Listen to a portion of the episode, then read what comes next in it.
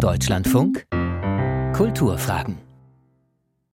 Am Mikrofon begrüßt Sie dazu Michael Köhler. Herzlich willkommen zu dieser Kulturfrage. Wir setzen unsere Reihe der Gespräche über die wehrhafte Demokratie fort und wollen heute ein bisschen Arbeit am Begriff leisten, an der Herkunftsgeschichte und dann ihn anwenden und fragen, wo kommt das eigentlich her, dieser Begriff der wehrhaften Demokratie. Mein Gast, dies zu tun, ist Dr. Jens Hacke. Er ist Professor für vergleichende politische Kulturforschung am Institut für Kulturwissenschaften der Universität der Bundeswehr in München. Er ist Ideengeschichtler, Ideenhistoriker, Herausgeber von vielen Büchern, unter anderem auch Redaktionsmitglied der Zeitschrift für Ideengeschichte, hat sich mit der Liberalismusgeschichte und den Demokratiekrisen in der Zwischenkriegszeit, also der Weimarer Republik, befasst. Deshalb wollen wir sprechen über die militante Demokratie. Im ersten Moment ein vielleicht irritierender Begriff, ein anstößiger Begriff, aber es ist eine Art der liberalen Begründung von Demokratie im Moment ihrer höchsten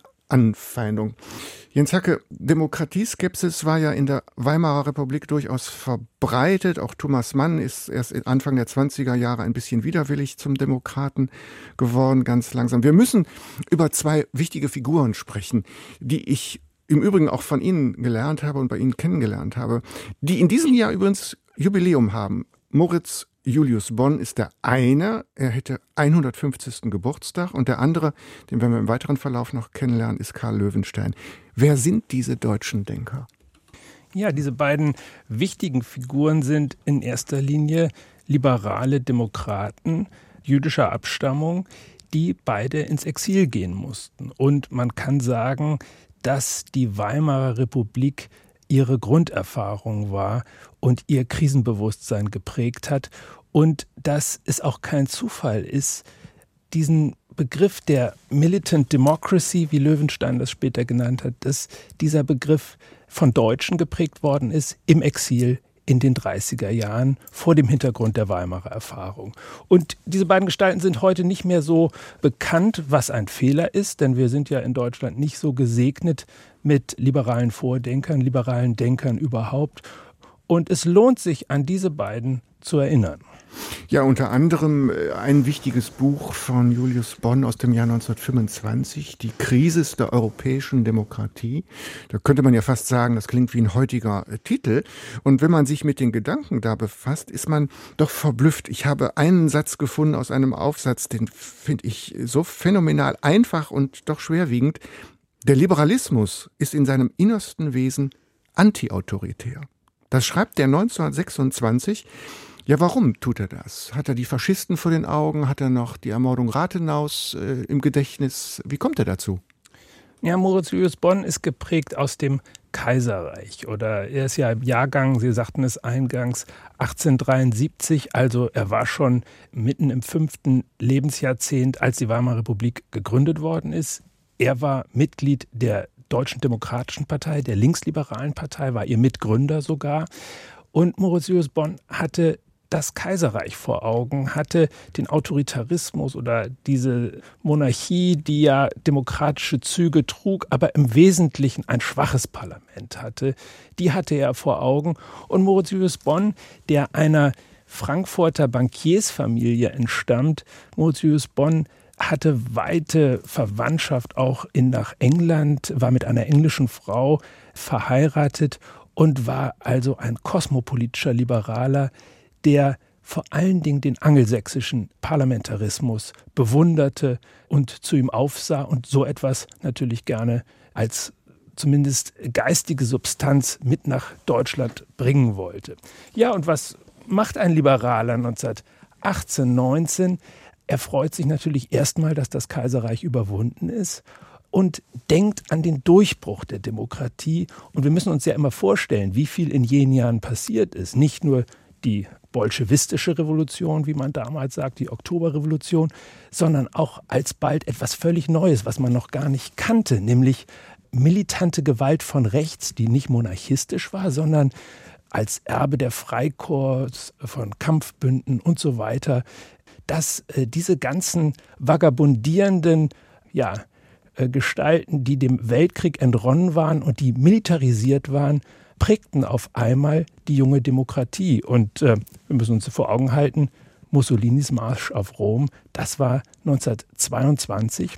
Und Mauritius Bonn sah diese neuen Gefahren und er sah das auch nicht nur als ein rein deutsches Problem. Und in der Tat, wie Sie es eingangs gesagt haben, wenn man überlegt, wie sich die europäische Demokratie heute präsentiert und wie in vielen Ländern antidemokratische Gefahren lauern, dann hat dieser Titel Krise der europäischen Demokratie wieder eine ganz neue Aktualität. Und Bonn meinte zu sehen eine Theorie und Praxis der Gewalt, eine Theorie des Irrationalismus, der die Massen begeisterte und der vor allen Dingen affektiv wirkte. Und das sah er mit großer Sorge und versuchte sich darauf einen Reim zu machen und war wahrscheinlich einer der ersten Totalitarismus-Theoretiker, weil er nämlich begriff, dass Lenin und Mussolini doch Gemeinsamkeiten besaßen. Ja, das ist das Schöne an diesen Kulturfragen. Man lernt immer doch ganz erhebliche Dinge, auch dass man viele Dinge einfach zu Unrecht vergessen hat. Also jemanden wie Moritz Julius Bonn, dem die Beachtung der Gewissens- und Meinungsfreiheit ganz wichtig war. Wenn ich sonntäglich sagen würde, dann würde ich sagen, das Projekt der Moderne ist das, nämlich die Befreiung von den Fesseln der Fremdbestimmung. Und er sah die gewaltbereiten Massenorganisationen auf der linken wie auf der rechten. Ja, auf, auf jeden Fall. Und Mauritius Bonn besaß einen großen Vorteil gegenüber seinen etwas provinziellen deutschen Zeitgenossen, auch im Liberalismus. Er war weit gereist, er hatte jahrelang in England gelebt, er hatte in den äh, USA gelebt von 1914 bis 1917. Er hatte in Italien gelebt. Er sprach, glaube ich, fünf oder sechs Sprachen fließend. Also er war ein echter Kosmopolit und konnte durchaus vergleichen und konnte auch politische Kulturen vergleichen und war im tiefsten liberal. Und wir würden heute sagen, er war ein virtuoser Medienintellektueller, der nicht nur auf Deutsch publizierte, sondern zeitgleich sein Buch, also Krisis der europäischen Demokratie, das war eine amerikanische Vorlesung, die er gehalten hat. Das erschien zuerst auf Englisch, auf Deutsch, auf Spanisch und auf Französisch. Alles innerhalb eines Jahres. Und das ist ja doch eine erhebliche Leistung. Ich habe versprochen, dass wir ein bisschen Arbeit am Begriff äh, leisten wollen, müssen noch einen zweiten Mann und Namen einführen, damit wir dann im zweiten Teil unseres Gesprächs vielleicht Konsequenzen oder Folgen aus dem ziehen können für unsere gegenwärtige Lage und unsere Interesse und Frage nach der wehrhaften Demokratie. Der zweite hat auch übrigens Jubiläum, hätte jetzt 50. Todestag in diesem Jahr. Das ist Karl Löwenstein. Und auf ihn geht, glaube ich, wesentlich das zurück, was Sie eben Militant Democracy genannt haben. Und der ist da schon sehr, sehr bewusst. Ich würde sagen, er guckt so auf die Mechanik der Demokratie und sieht auch die Abgründe und sagt dann etwas ganz Interessantes. Der Staat hat die Pflicht zur Selbsterhaltung. Er hat die Pflicht, sich zu wehren gegen antidemokratische Kräfte. Geht auf den der Begriff der militanten, der wehrhaften Demokratie zurück? Ja, das ist, äh, also er ist auf jeden Fall der Begriffsschöpfer in dem Sinne, dass er eine Aufsatzfolge 1937 mit dem Begriff Militant Democracy and Fundamental Rights äh, überschrieben hat. Und für die Politikwissenschaftler ist er quasi der Begründungsvater. Wir müssen aber sagen, dass diese Idee einer militanten Selbstbehauptung liberaler Demokratien, dass die quasi unter Liberalen in den 30er Jahren Gemeingut wurde. Aber er war der Erste, der das auf den Begriff brachte. Und das eben von Ihnen erwähnte Zitat, das stammt schon von der Staatsrechtlertagung im Herbst 1931, als Löwenstein mitten in der Krise Weimars dazu aufrief, sich jetzt wirklich als wehrbereiter, abwehrbereiter Republikaner zu erweisen. Und wie es dann oft so ist, wenn man ein Problem erkannt hat, ist es manchmal schon zu spät. Aber er war ein bedeutender Jurist, Schüler Max Webers, den er gut kannte. Es gibt eine Legende, dass er wohl am Totenbett von Max Webers auch noch äh, zugegen war. Und er war, hatte eine zweite wichtige Freundschaft. Er war nämlich der Anwalt von Thomas Mann. Und äh, mit Thomas Mann äh, hatte er engen Kontakt in Münchner Zeiten, aber dann auch im Exil, erst in der Schweiz, dann aber auch in den Vereinigten Staaten von Amerika. Und Löwenstein und Thomas Mann führten einen interessanten Briefwechsel, in dem sie diese Idee der wehrhaften Selbstbehauptung immer wieder ventilierten. Und man darf sagen, dass auf wundersame Weise viele dieser Wendungen von Löwenstein auch in Thomas Mann-Reden auftauchen. Also hier eine Exil-Internationale, die sich in Zeiten der Appeasement-Politik äh, für eine wehrbereite Demokratie mhm. international einsetzte. Ja, das ist hochinteressant. Ich habe mich, ähm, als ich das las, daran erinnert, dass die letzte Rede von Thomas Mann vom 10. Mai 45 nach dem Krieg ungefähr mit diesen Worten endete, Deutsch war es einmal und mag es wieder werden, der Macht, Achtung, Bewunderung abzugewinnen. Und jetzt kommt's, durch den menschlichen Beitrag, den freien Geist. Und jetzt sind wir an einem Punkt, wo diese, ja, ich sag's mal äh, so, diese äh, jüdisch-kosmopolitischen, weltgewandten großen Denker, Julius Bonn und Löwenstein sagen, es reicht nicht nur eine kampfbereite Robustheit der Demokratie. Es braucht nicht nur eine Demokratie, die sich wehren kann, die kann gerettet werden, sondern, und jetzt, das ist ganz toll, er benutzt ein kulturelles Argument. Er sagt, die Existenz einer demokratischen Tradition, die muss als wichtige Sicherung gelten. Also doch eigentlich ein weiches Argument, das dann zu harten Ergebnissen führt. Ja, Löwenstein macht ja Folgendes. In dieser Aufsatzfolge von 1937 versucht er empirisch wie ein Politikwissenschaftler zu gucken, was haben eigentlich die ganzen Demokratien in Europa gegen den Radikalismus getan. Und dann zählt er die verschiedenen rechtlichen Maßnahmen auf Parteienverbote, Einschränkung der Meinungsfreiheit, Versammlungsverbote und so weiter.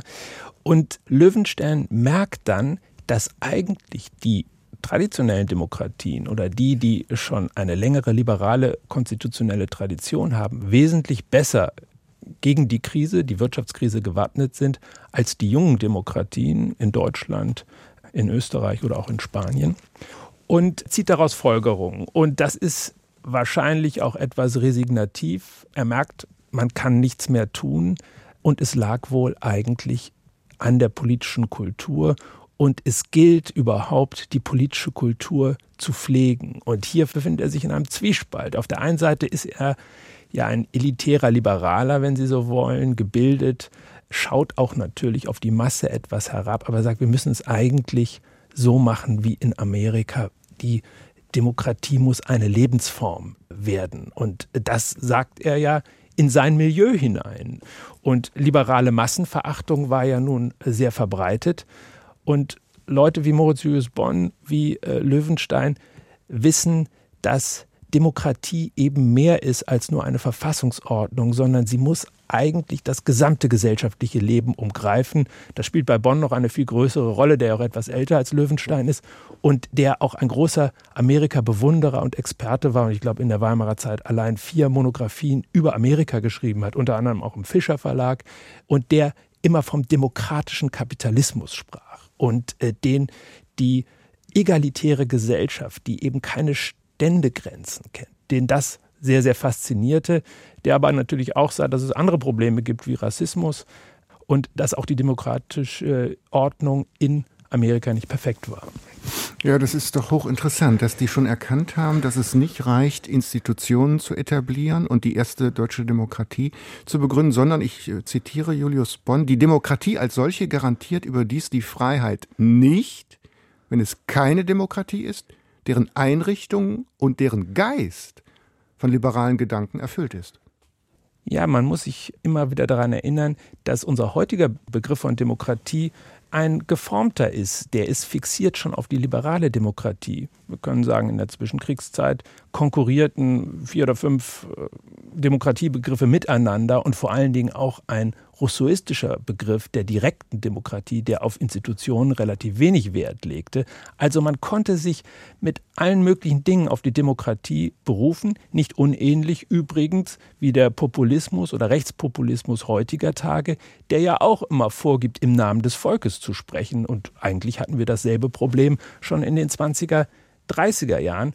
Und was Löwenstein, Bonn und andere Liberale erkannten, war, Demokratie braucht immer Grenzen und Begrenzungen und die liegen vor allen Dingen in der Pflege der Institutionen. Also die gewaltenteilige Demokratie, die sich selbst begrenzt und beschränkt und die ihre Institutionen auch pflegt und sie ja, sanktioniert sozusagen. Das ist ein, ein ganz wichtiger Punkt.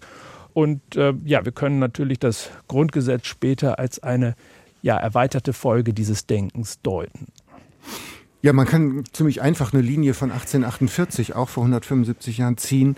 Über die Begründung der Grundrechte, Meinungsfreiheit, Versammlungsfreiheit. Da ist ja vieles drin, Abschaffung der Todesstrafe und so weiter über Weimar bis in unser Grundgesetz. Lassen Sie uns versuchen, das bis hierhin Gesagte, das Historische, was immerhin in, in der Weimarer Republik grundgelegt wurde von diesen beiden Denkern, ich wiederhole die Namen zum letzten Mal, Moritz Julius Bonn und Karl Löwenstein, auf unsere Gegenwart anzuwenden. Wir leben im Angesicht illiberaler Demokratien, das ist nichts Neues, Ungarn, Polen, Türkei, äh, Autoritarismus greift um sich, China, Russland, Ex-Brasilien. Wenn wir jetzt versuchen, das anzuwenden, was kann man von den beiden lernen? Erstens doch glaube ich, dass man eine streitbare und wehrhafte Demokratie nicht denken kann, ohne die Erfahrungen von Weimar und natürlich äh, der NS-Zeit. Ja, das vor allen Dingen aber eben auch bei Bonn schon in den 20er Jahren dieses tiefe Bewusstsein, dass Demokratie immer fragil ist. Und wir müssen uns vorstellen, der Liberalismusbegriff oder das Liberalismusverständnis aus dem 19. Jahrhundert war ja ein Fortschrittsverständnis. Man glaubte, dass eigentlich sich der Fortschritt automatisch einstellt, dass Demokratisierung quasi unaufhaltsam sein wird und dass der Mensch schon zur Vernunft kommen würde. Und Bonn sagt, na, der Liberalismus ist quasi äh, wie so eine Art äh, Sisyphos. Der muss den Stein immer wieder hochrollen und muss gegen äh, Rückschritte gefeit sein. Und wir werden auch keine perfekte Demokratie schaffen können, aber wir müssen dafür kämpfen und wir müssen erreichte Freiheitsgewinne immer wieder verteidigen. Und die Gegner der Ordnung, die tauchen immer wieder auf und da können alle möglichen Krisen kommen. Mhm. Und Bonn wusste auch, dass man Ideologien, die sich gegen die Demokratie wenden, vielleicht auch gar nicht unbedingt äh, widerlegen kann, beziehungsweise dass sich die Mühe gar nicht lohnt, weil man sich mit dem Irrationalismus auseinandersetzt. Und es ist viel, viel wichtiger, Praxen einzuüben, die die Institutionen pflegen, die demokratische Lebensformen vormachen, vielleicht auch so etwas wie Zivilreligion, Patriotismus, Republikanismus. Also dass der demokratische Staat für seine eigene Identität sorgen muss. Was kann man daraus für die Ereignisse um Halle, Hanau, Kassel, Reichsbürgerbewegung und so weiter vielleicht lernen? Habe ich mich gefragt und möchte Sie das fragen. Also solche hohen bundesrepublikanischen Begriffe wie Wertgebundenheit, Abwehrbereitschaft, davon haben wir jetzt schon viel gehört, aber auch Vorverlagerung, haben die dort ihren Ursprung? Also wir kennen ja sowas wie die Ewigkeitsklausel des Grundgesetzes, äh, Parteienverbot, wenn die sich gegen das Grundgesetz äh, bewegen, Aberkennung von Grundrechten, wenn es die freiheitlich-demokratische Grundordnung missbraucht wird, Verfolgung von Straftaten, Staatsschutzdelinkte. Also sowas? Naja, man kann vor allen Dingen lernen, dass der Staat, auch der demokratische Staat, doch eine gewisse Würde zu bewahren hat und dass er auch resolut durchgreifen muss, wenn es notwendig ist. Also dass Kerzen und Menschenketten wichtig und schön sind, aber dass die alleine uns nicht helfen werden. Und wir haben ja, daran wollen wir auch erinnern, wir haben ja in den 30er Jahren und heute eine Verknüpfung von innenpolitischer und außenpolitischer Bewährung der liberalen Ordnung. Und beides hängt zusammen. Und wenn man im Inneren die Schwäche äh, zugibt, dann wird man auch nach außen schwach.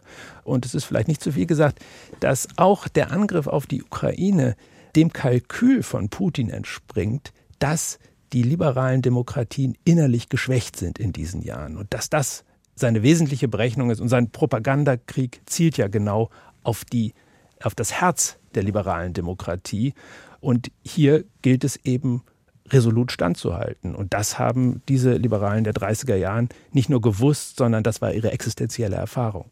Sie haben zu Beginn unseres Gesprächs in einem Nebensatz was gesagt, was auch wichtig ist, was für die Denker Bonn und äh, Löwenstein auch wichtig war, nämlich eine gewisse ja affektive Unterlegenheit des Liberalismus. Andersrum gesagt, eine affektive Überlegenheit von faschistischen oder bolschewistischen Massenbewegungen. Ja, da ist eben viel Massenenergie unterwegs. Sehr einfach gesagt, Demokratien sind kalte Theorien. Ja, also die setzen die Herzen nicht unter Feuer. Das aber bedarf gerade, dass man sich eben um die liberale Demokratie ganz besonders kümmern muss, im Wissen um ihre Empfindlichkeit und dass sie so leicht zu irritieren ist. Also eine Art von affektiver Aufrüstung täte uns gut? Das ist einfacher gesagt als getan. Aber was damit beobachtet ist, ist ja folgendes, dass die Gegner der Demokratie ja eine Art von Wut benutzen, Aggression. Und Aggression und Wut setzt viel stärkere Emotionen frei als Vernunft und Freiheitswillen. Das hat die Geschichte gezeigt. Damit muss man umgehen können und das muss man immer wieder neu angehen. Es ist natürlich immer schwierig, eine Art Patriotismus für die liberale Demokratie und das Grundgesetz zu verordnen. Das würde ich auch so kaum plausibel vorschlagen äh, können. Aber man muss äh, doch das Nötigste tun, um die Ordnung lebendig zu halten und sie immer wieder zu vermitteln und eben auch dann dem Satz von Dolf Sternberger Folge zu leisten, keine Toleranz für die Feinde der Toleranz, keine Freiheit für die Feinde der Freiheit. Das sind ja die Formeln, die die wehrbereite und abwehrbereite Demokratie ausmachen. Das bedeutet auch, dass man beispielsweise sowas wie der Normalisierung von antisemitischen Tendenzen, indem man BDS äh, für tolerabel hält, also die, die Hemmschwellen senkt, äh, Stichwort der Vorverlagerung, äh, dass man auch nicht sagt, na ja, lass die da mal demonstrieren äh, oder wie Herr Maaßen es versucht hat, rechtsradikale Ausschreitungen herunterzuspielen und für normal zu erklären. Also, dass da keine Gewöhnung einsetzt, denn dann äh, ist die wehrhafte Demokratie schon auf dem Abstiegsast. Das ist auch eine Lehre der 20er, 30er Jahre. Hans Kelsen, Moritz Julius Bonn haben beide gewusst, also Kelsen würde ich hier auch gerne noch erinnern, auch als jüdischen Staatsrechtler, der von den Nazis verfolgt worden ist. Und deren Be Demokratiebegriff kreist um den Schutz der Minderheiten. Also nicht nur Mehrheit entscheidet, sondern zum Identitätskriterium der Demokratie wird auch, dass alle Minderheiten geschützt sind. Und das ist natürlich eine jüdische Erfahrung. Und es würde dem Liberalismus heute auch gut tun, immer wieder an seine jüdischen Wurzeln äh, in Deutschland zu erinnern. Ja, das ist ein Punkt, den ich ganz zum Schluss nochmal aufgreifen würde. Das ist mir schon aufgefallen, dass Freiheit, Würde, Lebensschutz und so weiter doch aus einem tief sitzenden äh, jüdischen Gerechtigkeitsempfinden und auch dem Befehl des Lebensschutzes herauskommen und nicht nur in Anführungszeichen, nicht nur aus der Erfahrung äh, von Minderheitenverfolgung und des, des aufkeimenden Antisemitismus seit den 20er Jahren. Ne? Das ist in unterschiedlichen äh, Traditionen unterschiedlich gehandhabt. Also Mauritius Bonn ist ein sehr säkularer Jude, der auch aus seinen Glaubensüberzeugungen ähm, nicht viel macht. Das kann man in seiner Autobiografie nachlesen. Gleichwohl ist das lebendig und die Verfolgungsgeschichte ist lebendig. Es gibt natürlich andere Traditionen, die dann auch eher dem Zionismus zuneigen. Es gibt andere liberale Traditionen, die vielleicht auch eher äh, in Richtung Offenbarungsglauben gehen die sind auch wichtig, aber hier haben wir es doch eher bei, bei Löwenstein und Bonn mit sehr säkularen, assimilierten Juden zu tun, die aber auf die Geschichte ihrer Familien zurückblicken. Würden Sie zustimmen, wenn ich sage, neben den ganz harten Institutionen oder Institutionengeschichte der Demokratie ist eben auch sowas Weiches, wie wir haben es schon ein, zwei Mal ähm, erwähnt, die Traditionspflege, der demokratische Geist, der liberale Geist, wie er vor 100 Jahren entfaltet wurde von den genannten Denkern, eine ganz wichtige Sache, die wir heute viel mehr in den Mittelpunkt rücken muss. Äh, obwohl sie weich ist, entscheidet sie doch eben über das Überleben ja, das ist ja eine Einsicht der Demokratietheorie, die immer wieder aufkommt. Seit Tocqueville wissen wir, dass die Sitten und die Verhaltensformen und die Pflege der Institutionen ganz entscheidend sind. Übrigens auch in der Vielfalt der religiösen Be Bekenntnisse und in der Würdigung auch religiösen Gemeindelebens, dass sich das durchaus mit Demokratie verträgt.